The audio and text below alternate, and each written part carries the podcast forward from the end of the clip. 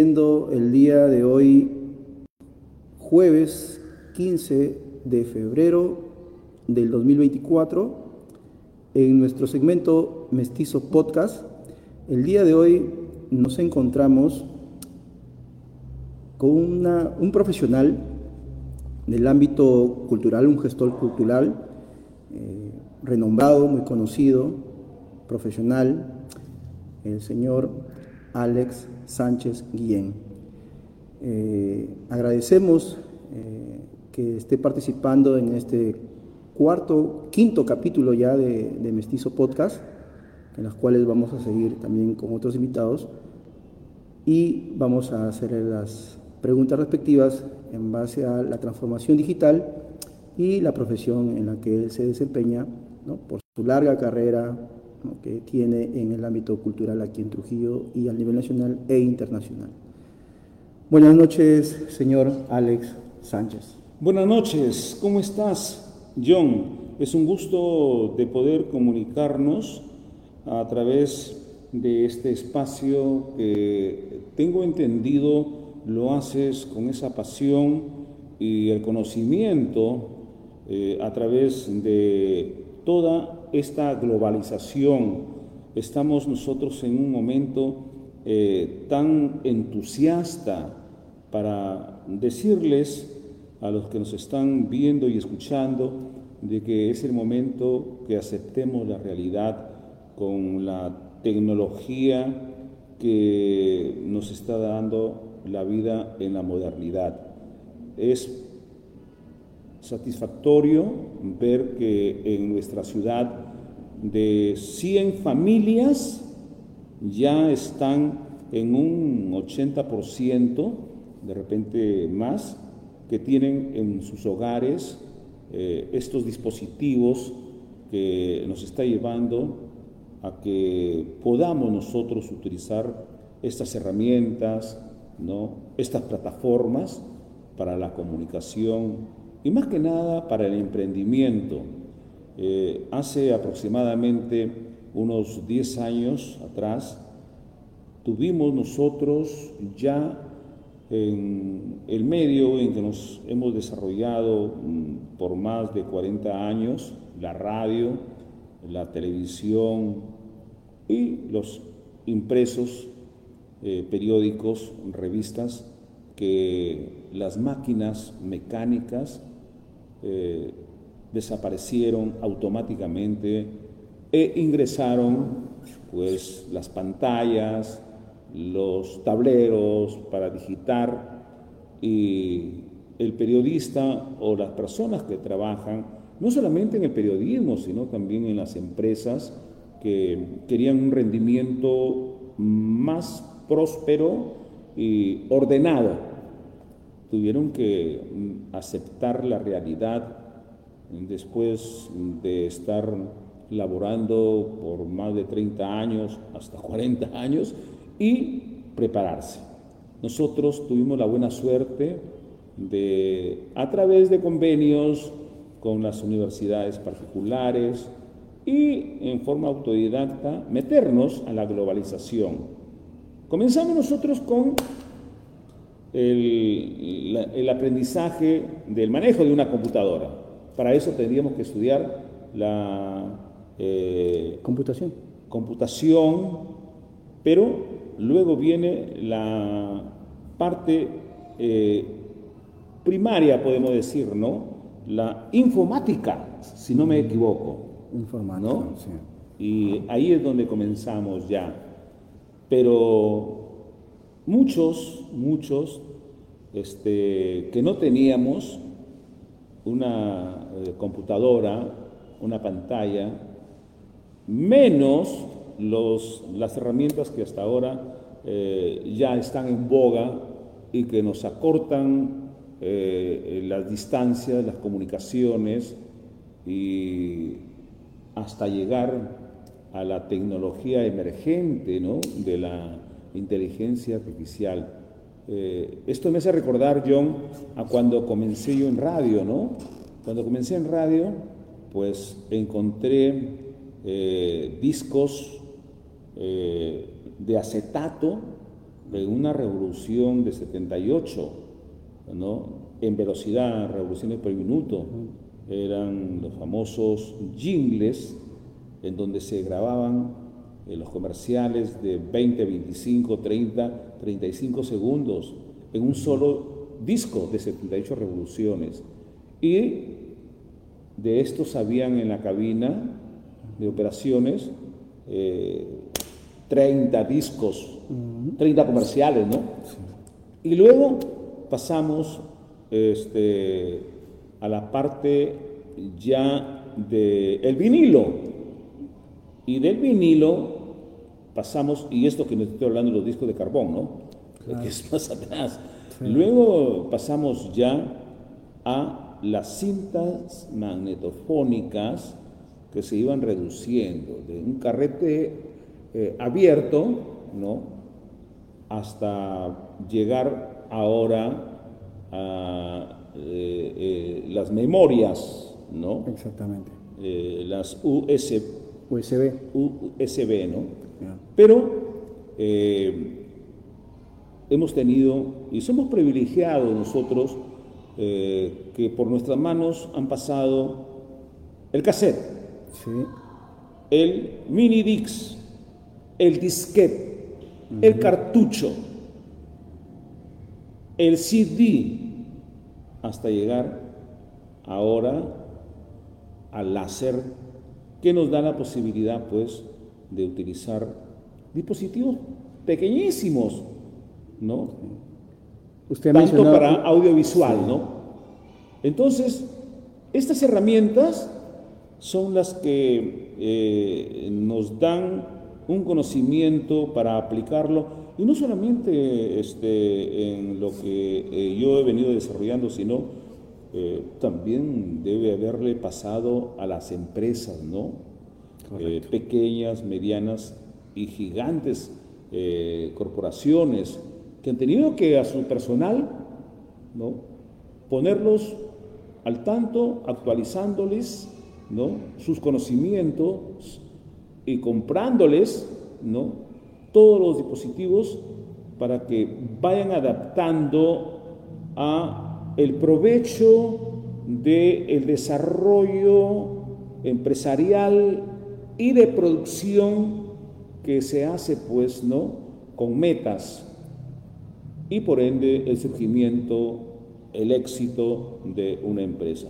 Y si vamos a la ciencia, ahí sí yo no me meto mucho, pero sí en las entidades públicas fue una revolución porque muchas personas de 50, 60 años le tenían miedo, como a mí también me pasó, ¿no?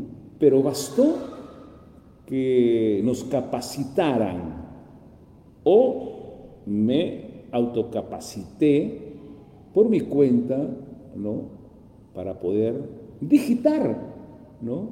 Nada más digitar, porque eh, meterse más allá era meterse en jardines.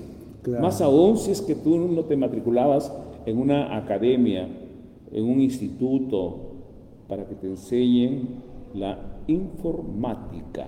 Correcto. Así es, ¿no yo? Correcto. Eh, sí, eh, señor Alex, usted nos ha dado un panorama en su percepción acerca de la transformación digital, que es eh, el motivo de esta entrevista, de qué manera perciben los profesionales la transformación digital, de qué manera lo aplican a su vida diaria, de qué manera lo aplican a su profesionalidad y de qué manera le pueden sacar provecho a esta transformación digital. Ahora, eh, para ir rompiendo el hielo, eh, yo creo que aquí las personas que se están conectando y que también es importante que hagan sus preguntas, si bien lo, podrían hacer también, aprovechando que estamos frente a una persona muy reconocida, muy renombrada en el ámbito musical, en el ámbito cultural, eh, que nos cuente algunos pasajes, anécdotas en el, en el, ámbito de su profesión. Por ejemplo, en algún momento me comentó que había conocido al señor este, Delgado Aparicio, ¿no? es una eminencia también en, la música, en melómano, ¿no? y que, creo yo también este, eh, conocido, pero no directamente, sino indirectamente, ¿no? Por los programas en radio y, sé que, que, en algún momento usted me ha contado que lo ha conocido, ¿no? Bueno, y otras anécdotas también que nos podría compartir y a todo el público también que sería interesante, ¿no? Que conozcan esto. Eh, mira, este, ayer ha sido el Día Mundial de la Radio. De hecho, que teníamos que hacer un alto en nuestra labor cotidiana para refrescar la memoria y recordar y tributarle eh, a este hombre yo lo comencé a seguir a través de Radio Mar Lima, Perú, con un programa que iba conmigo apasionante, la difusión de la música afrocubana, caribeña, latinoamericana. Eh, no paré hasta eh, conocerlo personalmente, pero cuando yo lo conozco a Lucho Delgado Aparicio, el doctor Sarabá, yo ya me había dado unos banquetes con lo que hacía en los barrios limeños, estos conciertos de salsa, y yo lo veía a este señor, que en paz descanse, y este es el homenaje, eh, dado el caso mm, de la radio, y luego verlo en los escenarios, a la distancia, porque no me podía acercar, eh, y con toda su imagen, eh, yo me hice una idea. Aquí el querer es poder. Aquí la radio es el mundo maravilloso de la mente. Cuando yo le escuché a Lucho a la distancia, al doctor Sarabá a la distancia, no me imaginé que el doctor Delgado Aparicio Porta tenía esta eh, figura un poco digamos así, este, formada en su rostro. Pues eso fue motivo de pensar, ¿no? Mucha gente a través de la radio, siempre nos, eh, en el imaginario de la gente, eh, por nuestra voz, nos pintan a su manera como somos. Pues mira, eh, se da el caso, ¿no? Yo siempre he dicho en mis programas por muchos años, también de salsa, nosotros somos de piel blanca, pero tenemos el corazón negro. ¿Y por qué?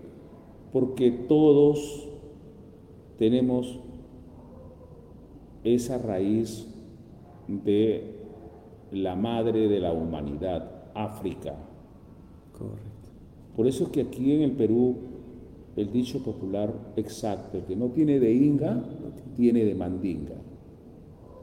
Y sí, pues, si hemos iniciado este, una investigación autogestiva sobre lo que es la música tropical ¿no? en Sudamérica, en Perú, encontramos pues la verdad de estas raíces. Hay mucha gente que vino del África, esclavos.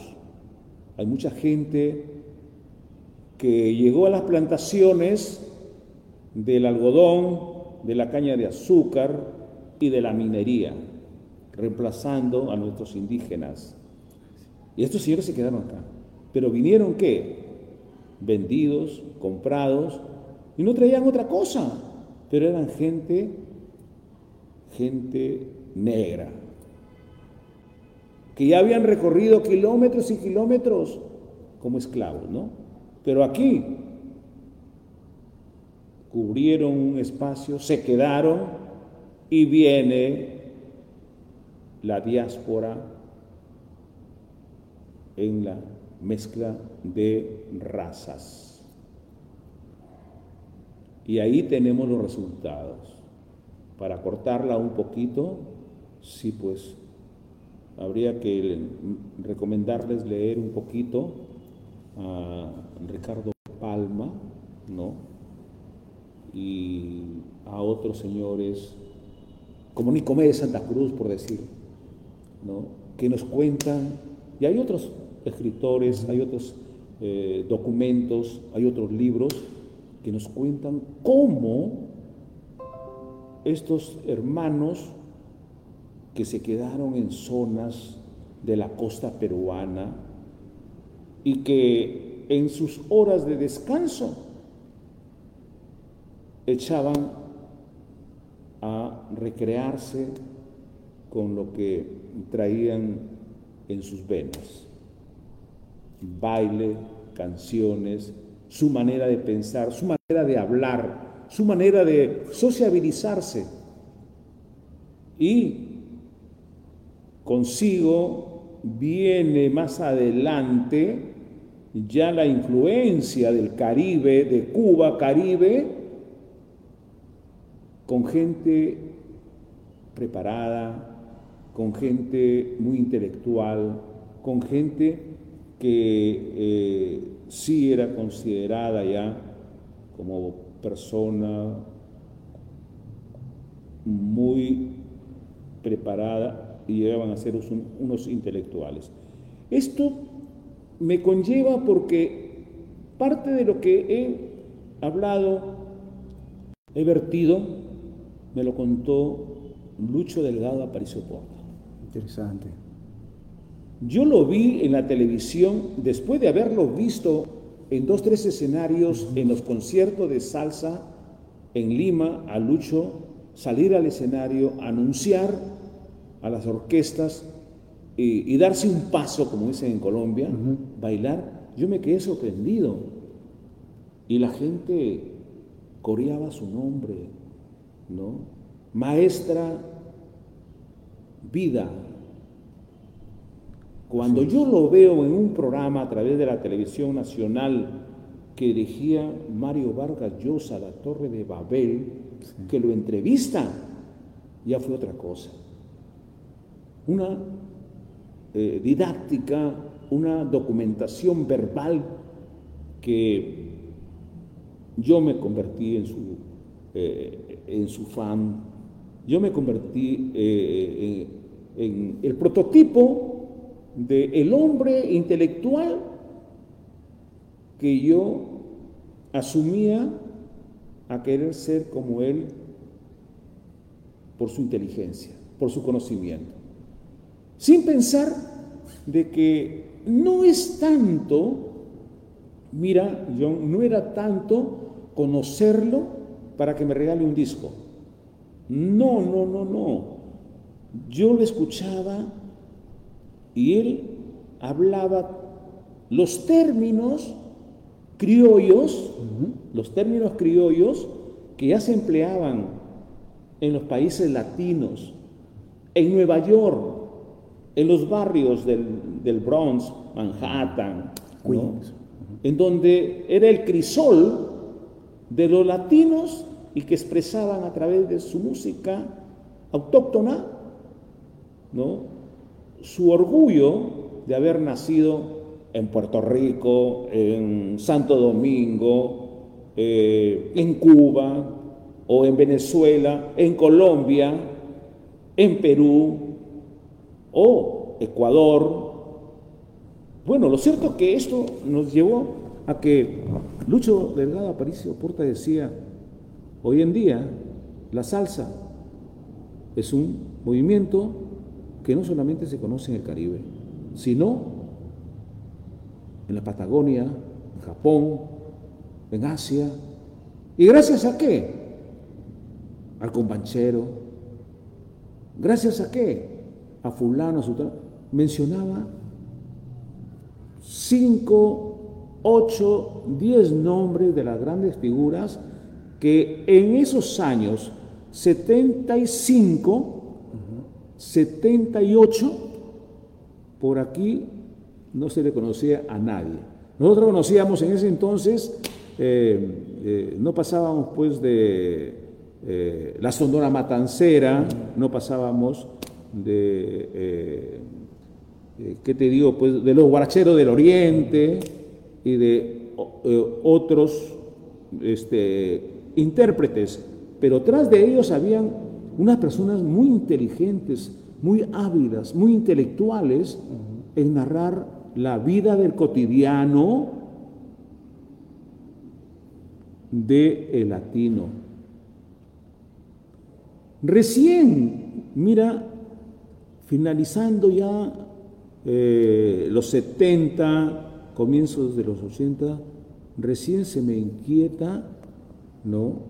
Eh, por leer a García Márquez.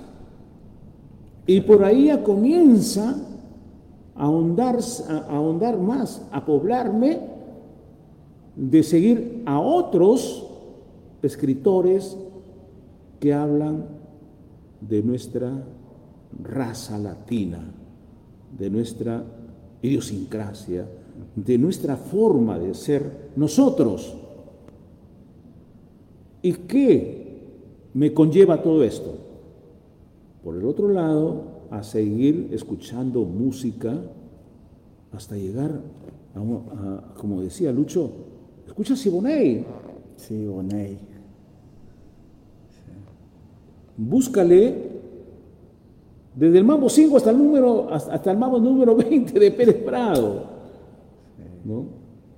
Escucha tú a otros grupos cantantes que ya están triunfando en Nueva York, que salieron de sus países, de sus ciudades. Más o menos qué época, qué año. Ya estamos hablando desde el fin de los 70, ¿no? 70, ¿no? Y esto conlleva a que en nuestro país, Perú, sí pues como gente jaranera y la inquietud, el ingenio peruano, no podía ser otra cosa. La ruta más rápida para que en el Callao puedan haber eh, asimilado la música del Caribe era de que en el Callao, en el puerto del Callao, hubieron de, no hubieron más de, tres, de, cinco, no, no, hubieron tres, hasta cinco señores, que comenzaron, cada barco mercante que venía al Callao, sus tripulantes traían discos, y esos discos eran de Nueva York en donde pues se centraban todos los latinos y ahí comienza ya a conocerse a Tito Puente, conocerse eh, al, gran, al, gran, al, gran combo, el combo del ayer, a Maelo, eh, Ismael Maelo Rivera. Y, eh, y, y, luego viene la Fania. Luego viene. A los Palmieri, eh, y a tantos otros que se me van de la mente, ¿no? Pero eh, ya viene, luego del movimiento en Nueva York, en grandes salones que se convirtieron en el centro de la descarga. Ya ahí subían a un entarimado y comenzaban las grandes luminarias de la música latina con una mezcla de jazz, porque eran músicos estupendos académicos y hacían unas rumbas, unas descargas. Hasta ese entonces nadie hablaba de salsa. Pero como el negocio en Nueva York iba bien, se le prendió el poquito pues a quien había formado parte de esas orquestas que hacían descarga. ¿Ya? Y se le metió a la cabeza al señor Johnny Pacheco, que se unió con Jerry Mansucci, formar la Fania. Pero mientras tanto en el Perú ya estábamos en salsa, ya estábamos en descarga. Claro, porque el nombre aún no, aparecía. No aparecía, salsa, pero ya estábamos en descarga. Mira, eh, hoy en día Colombia nos lleva uh, años luz en ventaja en cuanto ah, producción de música tropical latina o salsa, eh, pero nosotros hemos sido primeros. Primeros, lo sostengo porque la primera industria fonográfica o casa discográfica en Lima, Perú, fue la disquera MAG, M-A-G, de Manuel Guerrero. El señor Manuel Guerrero, padre de Manuel Guerrero que hizo Well Together. Pero ahí se grabaron a los mejores músicos de la capital peruana, lo que venía de Nueva York. Hicieron covers. En ese entonces ni se sabía que era cover, ¿no?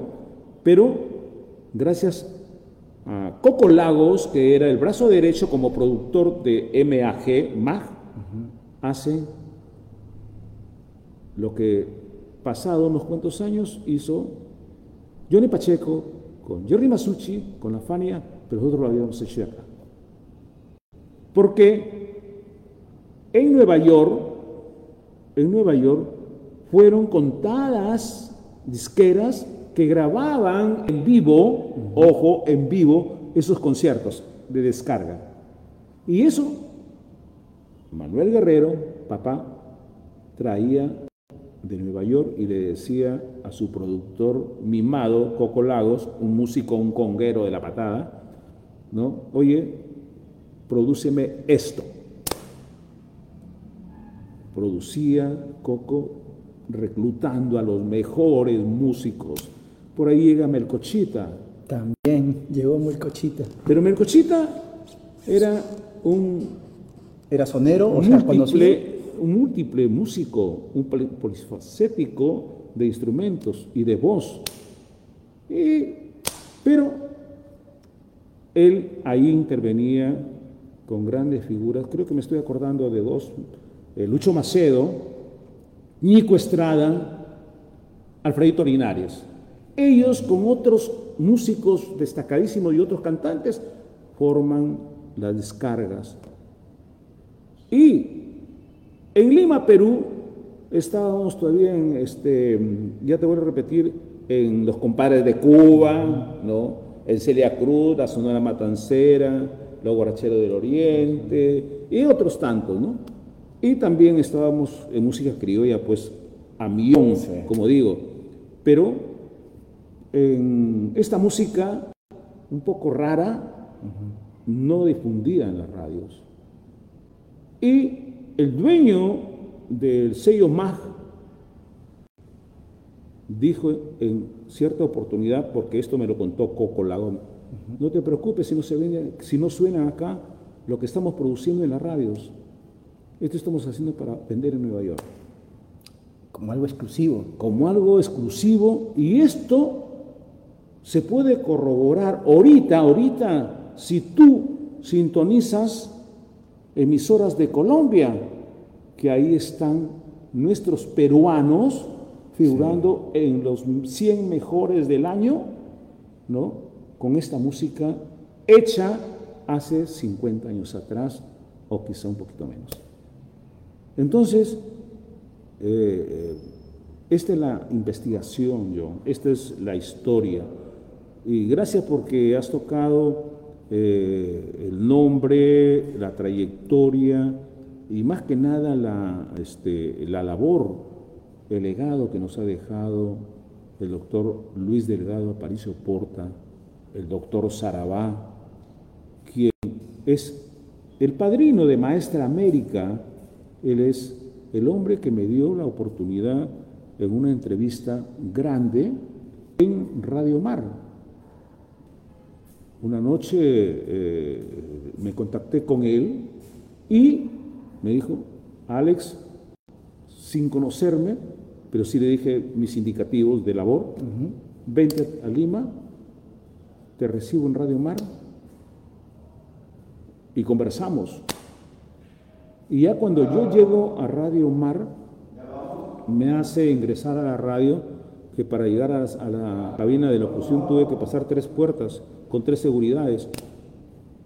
Y me recibió, conversamos, me hizo una entrevista y al terminar su programa me dio unos 20, 25 minutos para una entrevista. Y al terminar la entrevista me dice, ¿qué tienes que hacer? Le digo, estoy tratando de quedarme ya hasta mañana, porque ya eran como las 10 de la noche. Me dice, acompáñame a mi casa. Nos fuimos a su casa, en una zona residencial, ni me acuerdo exactamente. Eh, me entregó unos dobles, unos discos, unos long plays de Nueva York, uh Gema, eh, este, Salsa All Star, eh, Tico Alegre y tantas cosas, pero sospecho. Increíble. Y, yo le digo, doctor, pero yo voy a hacer mi programa en Trujillo, eh, Maestra América, ya lo tenía craneado yo. Yo digo que yo lo seguía pues a Lucho muy minucioso. Eh, sí, aparte pues que era mi, era mi ídolo, pues, en la verdad. ¿no? Entonces, voy a hacer mi programa Maestra América, doctor. Y, hazlo, Alex. Yo te respaldo, yo te ayudo. Yo voy, cuando lo, lo vas a inaugurar, tal, ya, yo voy. Y me dejó grabar unos avances que los tengo en cinta de carreto, en cinta magnetofónica, como se denomina, lo tengo guardadito, ya lo voy a bajar en una oportunidad eh, para sostener toda esta conversa.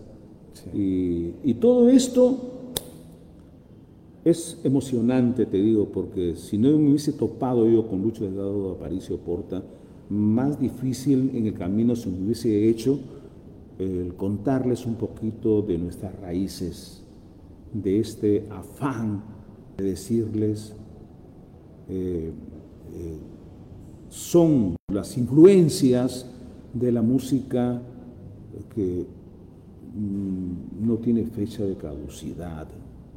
La salsa como movimiento musical, que no es un género, ¿no?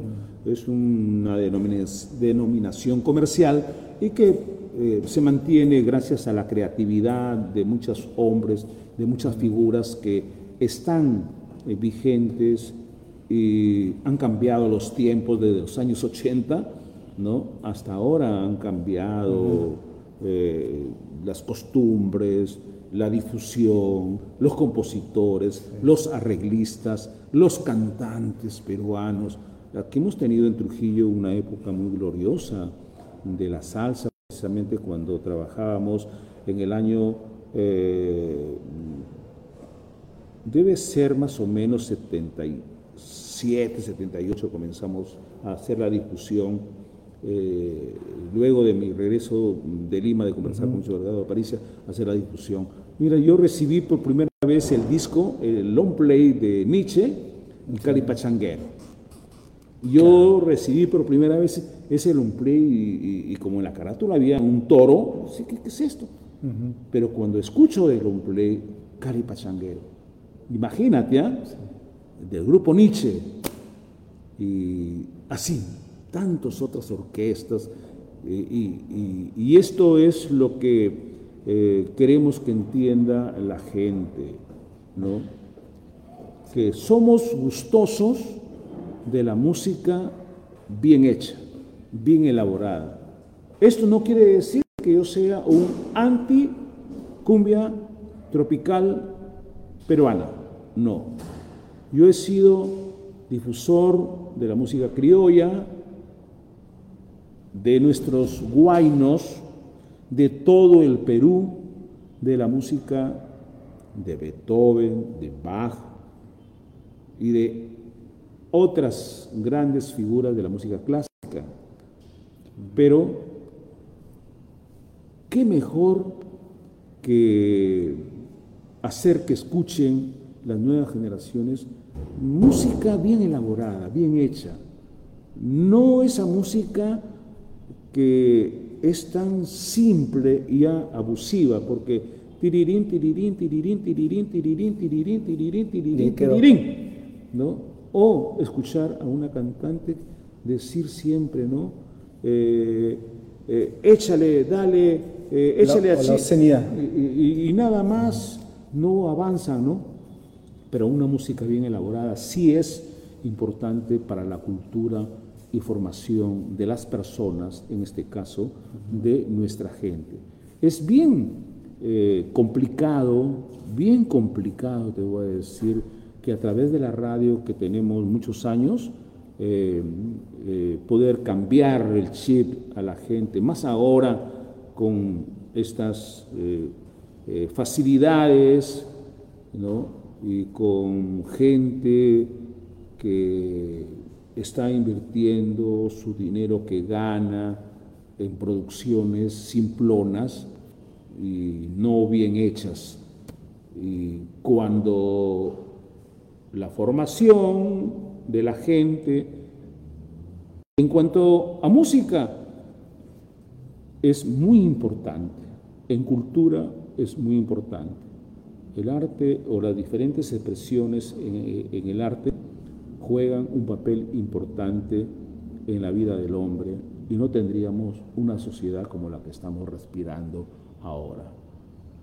Cuando las autoridades han dejado de apostar por la cultura, como digo siempre y lo repetiré, la cultura en nuestro país y en Trujillo hace 30 40 años sigue siendo la chica fea del barrio en materia de inversión, de presupuestos.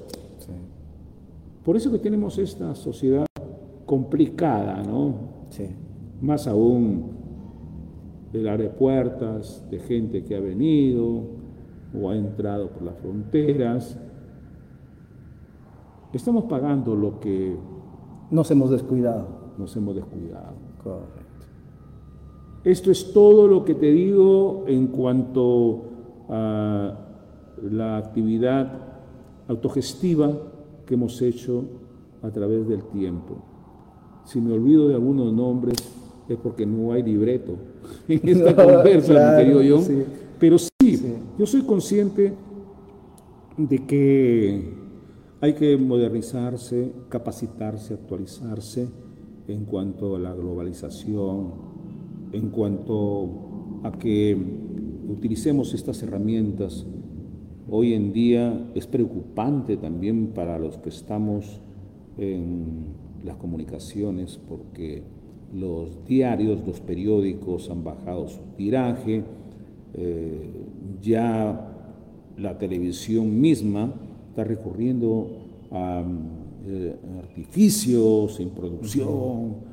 Y ellos dicen, no, esa es la modernidad, ese es el estilo, de hay que este, desenmascarar, hay que destapar, y, cosas ya muy, este, eh, eh, cosas muy el, El morbo lo han, el morbo, el morbo hoy es el día, hoy en día es lo que da sintonía.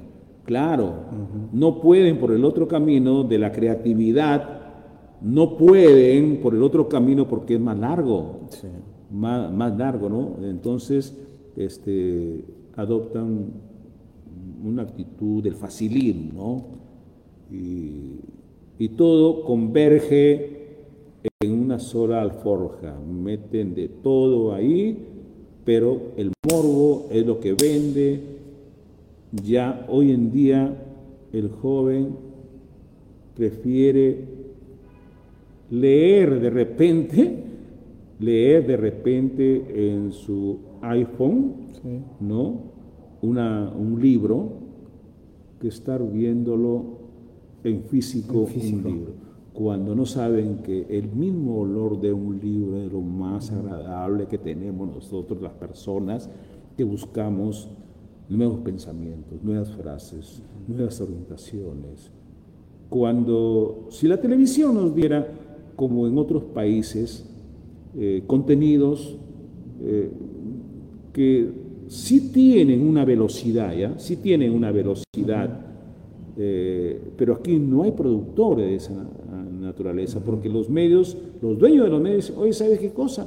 Hazme esto, que esto sí le gusta a la gente, nos va a dar más plata, más sintonía, y ahí nomás, ¿para qué te vas a complicar la vida de hacer lo que hacen en España los bancos? ¿no? En Puerto Rico, los bancos, eh, estas empresas financieras auspician diciendo, hagan sus preguntas, si no podemos este, responderle de inmediato, lo haremos por partes, eh, en secciones especiales, pero yo agradezco esta oportunidad eh, a John Jara, que nos hemos encontrado y hemos conversado, él conoce más de toda esta técnica de la informática, de la tecnología, y que que llegues, pues, este, yo algún día a la inteligencia artificial y sorprendamos a los que te siguen, pero eh, yo estoy como el pez en el agua eh, en, este momento porque eh, en la radio a veces me han entrevistado, ¿no? Pero no me, no me desplayo, ¿no? Como teniendo un podcast, que no debo ser también abusivo, porque hay un parámetro también, ¿no? Exactamente. Entonces, pero eh, sí, me he desbordado de una manera mm, desordenada, eh, ¿no? Porque no hay libreto, ¿no? Ni, ni, tenemos una ayuda a memoria, todo está saliendo. Está fluyendo. Sí, está fluyendo, ¿no? Sí. Y yo creo que, como dicen, ¿no? Hoy en día, así es más rico. Ah, la naturalidad. eh, no sé más, este, ¿qué podemos agregarle, John, a esta conversa? Eh, agradecerle por ilustrarnos y a las personas que están aquí escuchando y viéndonos. Estamos en simultáneo por TikTok en vivo y estamos por Facebook Live en vivo. Estamos con el maestro Alex Sánchez, eh, que realmente nos da un gran aporte a nuestra cultura, sobre todo en el ámbito musical, su experiencia. Y yo le comento también a manera de experiencia, y como él señaló, ¿no? a los jóvenes, involucrarlo a los jóvenes. En algún momento, eh, cuando yo tenía eh, nueve años, ocho años, aproximadamente, eh, en algún momento prendí la radio y me topé con un concierto que hacía, un concierto de salsa en Salaberry. Y la orquesta que estaba tocando, ¿no? y lo estaban transmitiendo en vivo por la radio, entonces era la orquesta que estaba tocando era la Maizal Internacional. Uy, la Maizal. Maizal Internacional. Y, y, y, obviamente, ¿qué fue lo que me enganchó? O sea, ¿cuál fue el engagement para poder eh, estar conectado a la radio? Fue que antes de escuchar las canciones de la Maizal, lo primero que escuché fue su voz. Y obviamente sin conocerlo, porque obviamente si estamos en la radio no vemos la imagen, la persona solamente es por el oído. Entonces, ¿cuál fue el, enganche? Fue la voz de, su persona, ¿no? Y le estoy contando en estos momentos, ¿no? Que ya la oportunidad, y estoy compartiendo la oportunidad también con los seguidores también aquí en este podcast. Entonces, eh, para mí fue ese enganche, ¿no? Su voz. Y luego, eh, para mí fue magnífico porque eh, de haber visto algunos videos de Oscar León y estas, estas situaciones de los videos o la música fue en los años 80 porque eh, yo recuerdo que antes que se diera la programación en la televisión, era muy temprano que daban los videos, ¿no? De Michael Jackson, que habían videos, ¿no? Claro, Como que ya después, ya por la tarde, empezaba la programación de los canales de señales abiertas. Entonces, por la música y las voces de que yo estaba pues este, familiarizado por los canales de televisión abierta, entonces cuando yo me conecto con la radio y escuché su voz, pues me pareció algo muy distinto, muy diferente a lo común. Y, eso fue lo primero. Y ya después fue la orquesta, ¿no? Entonces ya ahí conocí a la orquesta, la Maestra Internacional y todo eso. Ahora, lo que quiero hacer como en paralelo es que creo yo que en estos momentos también hay jóvenes que nos están viendo, hay jóvenes que nos están escuchando y, obviamente por el podcast que también se transmite también por YouTube Podcast, se transmite por iBot Podcast, por Apple Podcast, se transmite por Spotify Podcast y, ciertamente con lo, que yo estoy mencionando, no todos son de video, la mayoría que he mencionado son de audio. Entonces, eh, por ahí va a haber un joven o varios jóvenes que van a engancharse también por esta situación, también por la voz o por el tema de repente que estamos tratando. Y, yo la verdad que no, no, pierdo las esperanzas de que esto eh, sí es cierto, se ha vapuleado, se ha deteriorado, se ha denigrado, pero tengo fe y tengo la esperanza de que esto en algún momento va a reflotar. Porque eh, ya tenemos un aliado, como usted bien lo señaló, el podcast. El podcast se está convirtiendo, bueno, en otros países desarrollados ya se convirtió, pero aquí se está convirtiendo en, una situación de poder eh, llegar de manera masiva, a comparación con el YouTube. ¿Por qué la comparación con el YouTube? Porque en el YouTube usted ingresa al YouTube y, ve los videos, ¿verdad? Este, tiene que estar conectado a la pantalla y estar viendo los videos. Eh, entonces, ¿cuál es la diferencia en el podcast? No, porque usted lo puede llevar, por ejemplo, puede estar manejando bicicleta y puede estar escuchando el podcast. ¿verdad? Puede estar este, eh, transportándose a su trabajo y también eh, puede estar escuchando eh, el podcast. Entonces, de manera práctica, a comparación con el video de YouTube, hay una diferencia y en estos momentos es, en que se está encontrando que el podcast está asumiendo ya un rol y un papel aquí en el país que estamos viendo pues que como lo hemos visto, que no hay ni libreto, se hace de una manera natural y es lo que la gente también desea y, espera, ¿no? De que no haya libreto, o sea, que ya no haya parámetros, sino simplemente que la persona se muestre tal como es, que nos diga, que nos cuente, que nos ilustre sus situaciones o su vida profesional o también a veces una, algo privado, qué sé yo, eso es independientemente de lo que si el invitado nos quiere mencionar. Y eso, la libertad en que nosotros eh, podamos mostrarnos por nuestras voces o por la pantalla, por la, por la imagen, y de poder conectar con mucha gente que nos está siguiendo. Eh, sí, eh, yo creo que esta es una gran posibilidad de formar, formar a jóvenes que están con un talento y no saben cómo, por qué camino seguir para mostrar esa inteligencia, ese talento eh, ante ese abanico de, este, de eh, canales eh, donde encontramos las, las, cosas simples o simplonas ¿no? que nos ofrece el aparato de las comunicaciones pero eh, con guion. Exactamente. Con libretos eh, breves o sin ellos, yo creo que sí. No encuentro yo un colega, un colega en los medios de comunicación que puedan, a través de una conversa, como lo estamos haciendo, este, ser empático. Exactamente.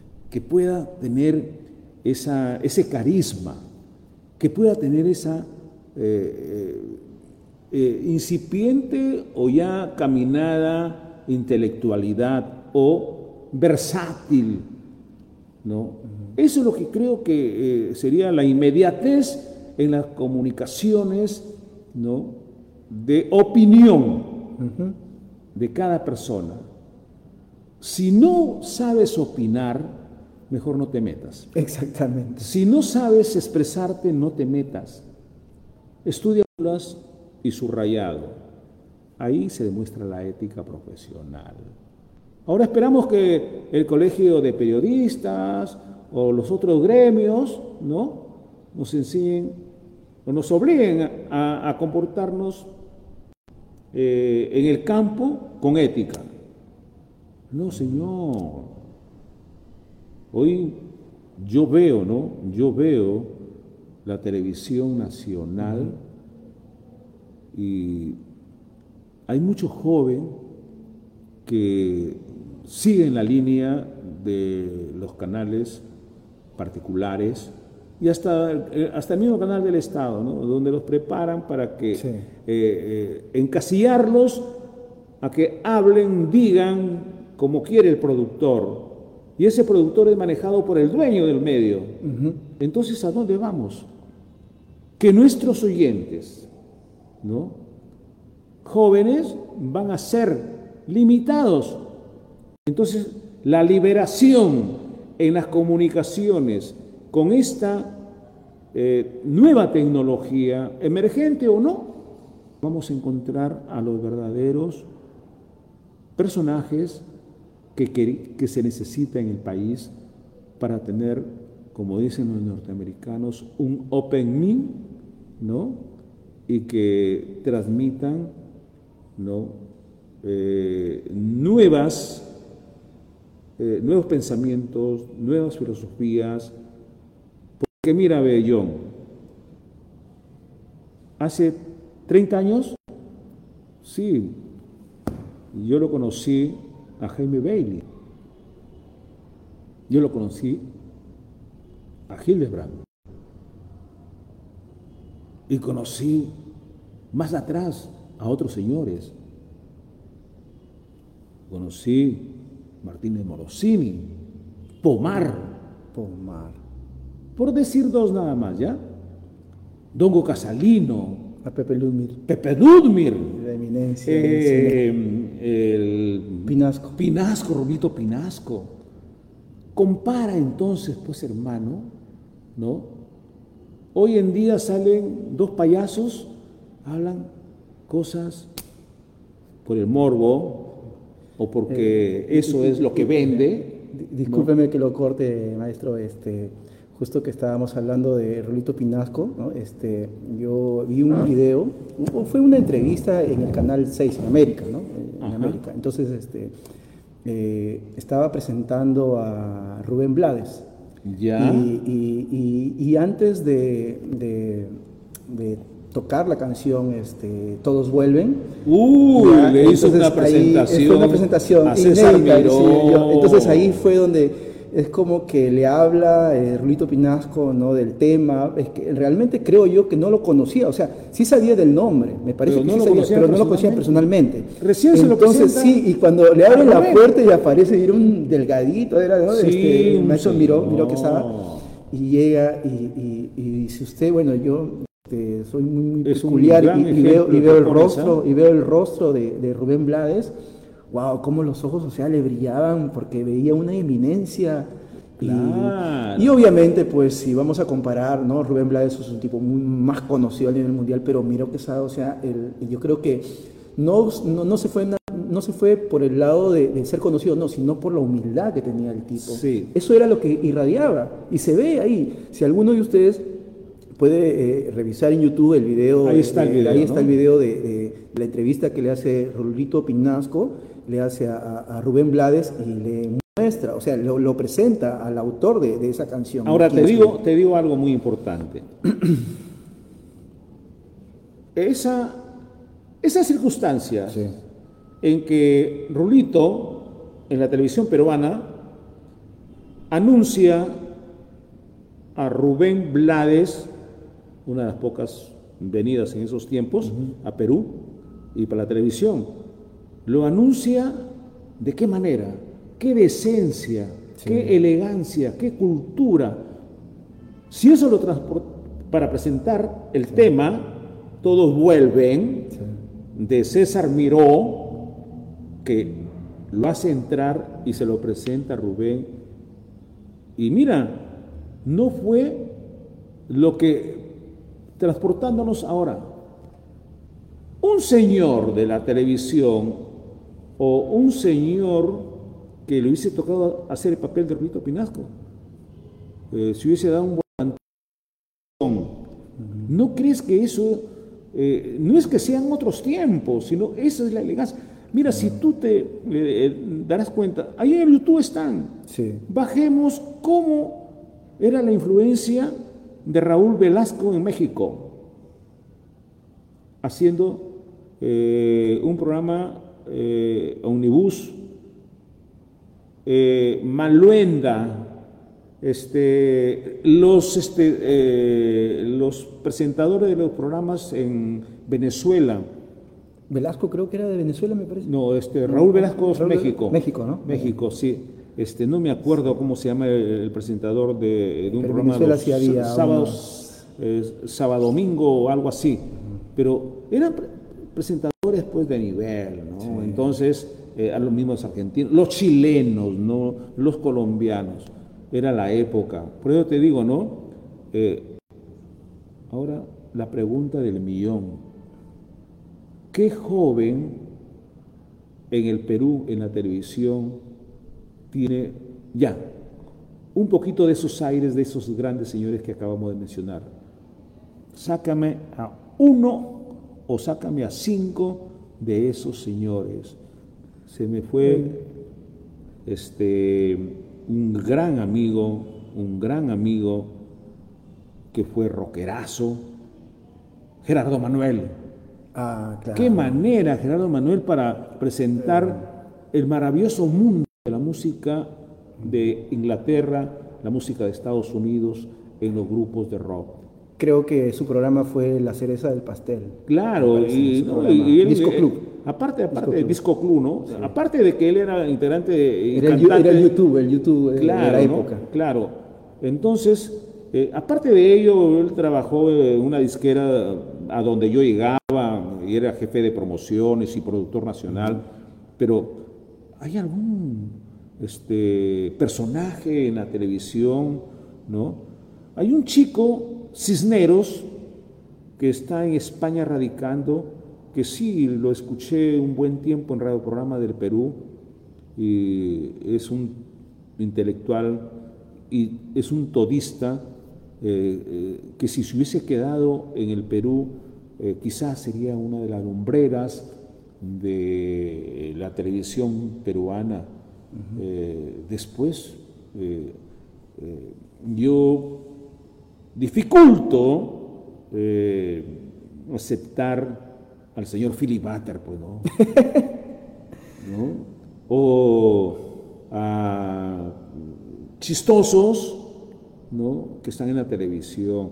Claro que ese es el entretenimiento, ese es el pueblo, y hay que ponerles las cámaras, ¿no? Y- pero no hay eh, alguien que nos lidere, eh, inclusive eh, los que están eh, ya están dando la vuelta a la esquina, ¿no? Claro. Eh, Sí. porque en, una- un- en un tiempo, en una época la hicieron. Por supuesto. Pero ahora, mm, no sé, pues te vuelvo a repetir, ¿no? Eh, de repente estoy equivocado. Hay eh, jóvenes que destaquen, ¿no? Destaquen. Y todo porque este, eh, son vendedores de porcentajes de sintonía y que eso le gusta a la gente y la competencia. Hay que darle la, eh, el escenario a cualquierita que, que- que tenga una pequeña chispa, pero no tiene esa chispa en las neuronas, en el cerebro. Eso es, para terminar, mi raje, mi opinión, que de repente no va con la de usted, con la de usted, pero es mi manera de pensar. Y ni tampoco quiero que eh, vayan a pensar de que yo soy este, eh, dentro de ese grupo ortodoxo, eh, conservador, o dentro de ese grupo que quiero que piensen igual que yo. ¿no? Si en las etapas de nuestra existencia, en nuestra labor, eh, a través de los medios de comunicación han sido muy bonitas, hemos encontrado grandes figuras, hemos aprendido de ellos, hemos- somos sus alumnos. Esa vieja, esa vieja escuela nos está dando eh, eh, un resultado, ¿no? Y, y hoy volvemos a la tecnología, volvemos a est- estas plataformas. Qué gran oportunidad, ¿no? Hoy en día utilizamos mal estas plataformas, porque no las creemos, ¿no? Amos, dueños y señores, para decir cuatro groserías para Llamar la atención, para decir captar. yo soy el que mando acá, ¿no? Y descuidan lo que es esta noble labor del periodismo, Sí. ¿no? Esta labor que nos parte el alma, ¿no? El periodismo no es el canal, el arma para sorprender, para asaltar, para sustanciar, para hacer un ingreso, entre comillas, delincuencial. No, no, no, no, no, señores. Y peor, hay señores que tienen esos programas y abren los micrófonos para que entre un bendito que no sabe ni pronunciar el nombre de la ciudad en donde nació ni sabe pronunciar bien sus apellidos y opinan y se hacen llamar opinólogos. No puede. Ese señor que le abre el micrófono a un bendito, eh, no sé, le faltará gente para que eh, puedan llenar un espacio o un vacío, o, no tendrán la capacidad para poder decir, bueno, si yo voy a necesitar un reportero, voy a buscar un reportero, pues, de nivel, ¿no? Sí. Pero no un bendito que hable cosas incoherentes, que confundan la lengua española y que no sepan hablar el castellano medianamente. Sí. Eso es todo, mi querido John. Bueno, este, para manera de cerrar, ¿no? Eh, la última pregunta, ¿no? si bien eh, lo, pudiera responder acerca de cuáles son sus perspectivas, cuál es su, el futuro, ya que usted está dentro de la transformación digital, forma parte ya de la transformación digital. ¿Cuál es la perspectiva que usted, o cuál es de repente eh, en futuro, usted si piensa abrir un canal en YouTube, de repente, ¿no? O, de qué o cómo usted piensa aprovechar ¿no? estas bondades que tenemos como las herramientas tecnológicas y producto esto, la transformación digital, para que pueda sacarle provecho ¿no? y llevar esto pues de manera masiva, ¿no? como bien en algún momento usted lo ha detallado en un momento de la radio y ahora ya con esto del podcast que está supliendo ya de repente, ¿no? Sí, siempre hemos estado caminando en busca de la innovación, ¿ya? Correcto. Siempre hemos estado preocupados. Cuando a mí, eh, ya, eh, mi ciclo de la, de la radio terminó en el año 1982, después de 14 años y un poquito más trabajando en Radio Heroica como eh, empleado, y me desocuparon ya. Se me venía el mundo encima. Y ahora, en serio? En otras radios, de repente me podían recibir, pero no pagar como yo ganando, ¿no? 14 años, ¿no? Era empleado fijo, tenía solamente no ocho horas, sino trabajaba cuatro horitas. Y eso nunca lo iba a volver a conseguir, ¿no? Bueno, pues hay que crear, hay que auto prepararse, hay que eh, este, estudiar, capacitarse, actualizarse, pero más que nada hay que ser creativos. Eso fue mis puntos ¿no? a desarrollar para poder volver a la radio. Y se dio el caso.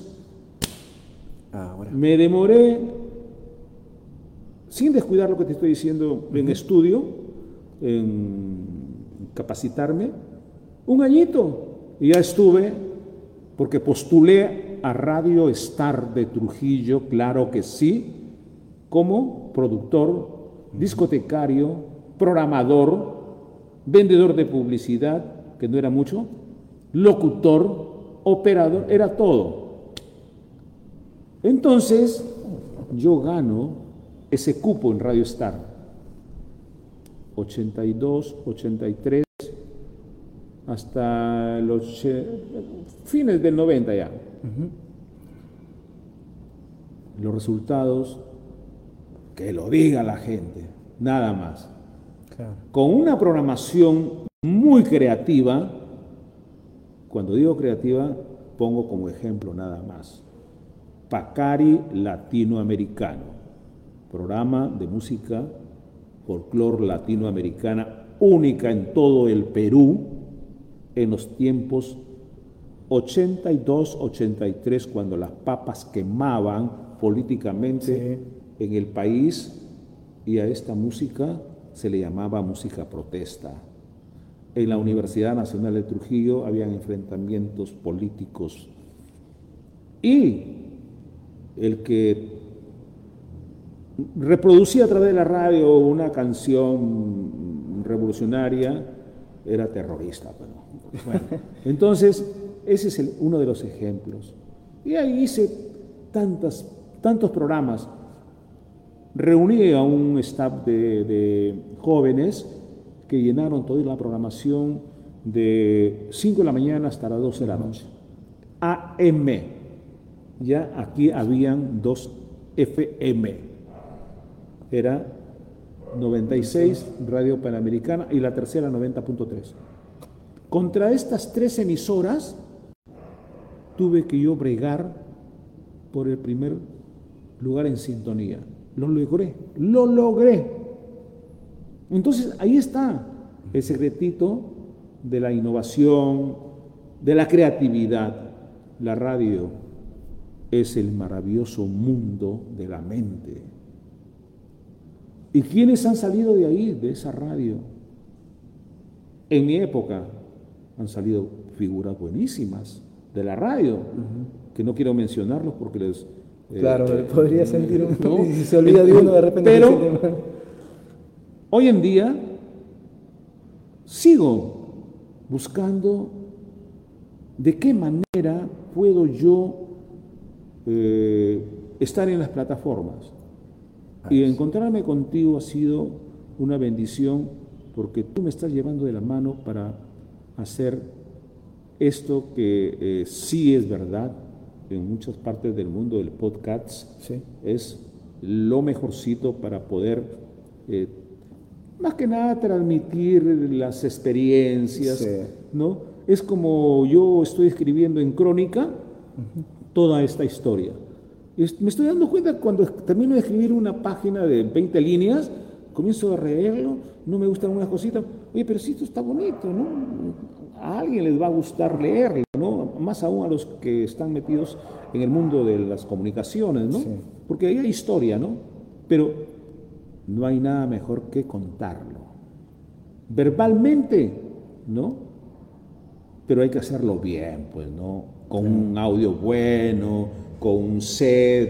Eh, esto lo estamos haciendo porque realmente eh, las condiciones a veces económicas no nos permiten comprarnos los óptimos eh, dispositivos, herramientas, pero se hace. Claro. Pero lo más importante es el contenido.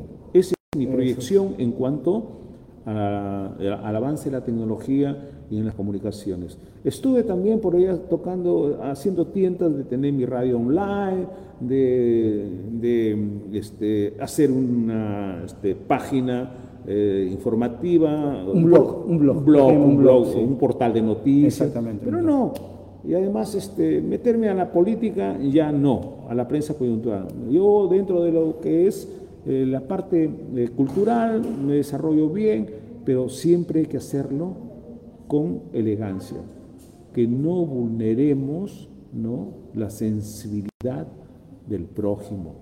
Al contrario, contribuyamos a que los valores sigan manteniéndose.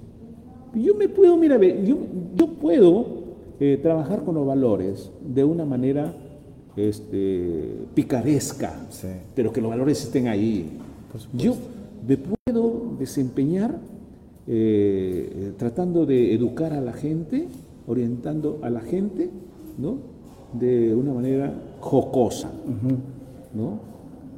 Pero veremos qué pasa más adelante, veremos qué pasa más adelante. Y si no me, me da resultados, eh, ya pues me meteré a un escenario a hacer los famosos stand-up, ¿no? De gente que, que, muy bien están ganando, ¿no? Por supuesto. Muy bien están ganando. Así que eso es todo yo, lo que quería manifestarte. Eh, eh, ¿Hasta dónde queremos llegar?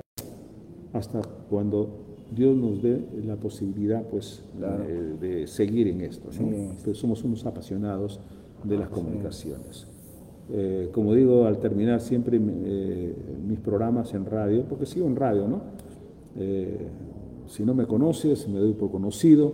Alex es mi nombre, Sánchez Guía mis apellidos. Hasta una próxima oportunidad. Bueno, buenas noches, amigos, amigas. ha sido grato estar en esta entrevista al señor Alex Sánchez. Eh, realmente nos ha ilustrado. ¿no? Creo yo que si hubiese, bueno, más horas de repente para compartir, seguiríamos, seguiríamos, seguiríamos, pero bueno, esto también tiene sus parámetros, ¿no? Y, y, a manera también de no cansar, ¿no? Este, a las personas, pero creo yo que esto no va a ser la primera vez. Y uno de los consejos también que quisiera darles es que Siempre eh, cuando tengamos decisión de querer hacer algo totalmente distinto, empecemos con lo que tenemos. No vayamos a exigirnos, ¿no? que no tengo esto, que no tengo esto, no. Empecemos con lo que tenemos. Entonces, gracias a Dios, gracias a usted, maestro Alex, muy agradecido y espero que no sea ni la primera ni la última, sino en cierto modo eh, siempre estar ahí en contacto y para eh, hacer difusión, sobre todo de la cultura y lo que a la gente también le gusta, la música. Sí. Que no pare la música. Buenas noches, hasta pronto. Muchas gracias a todos. Buenas noches.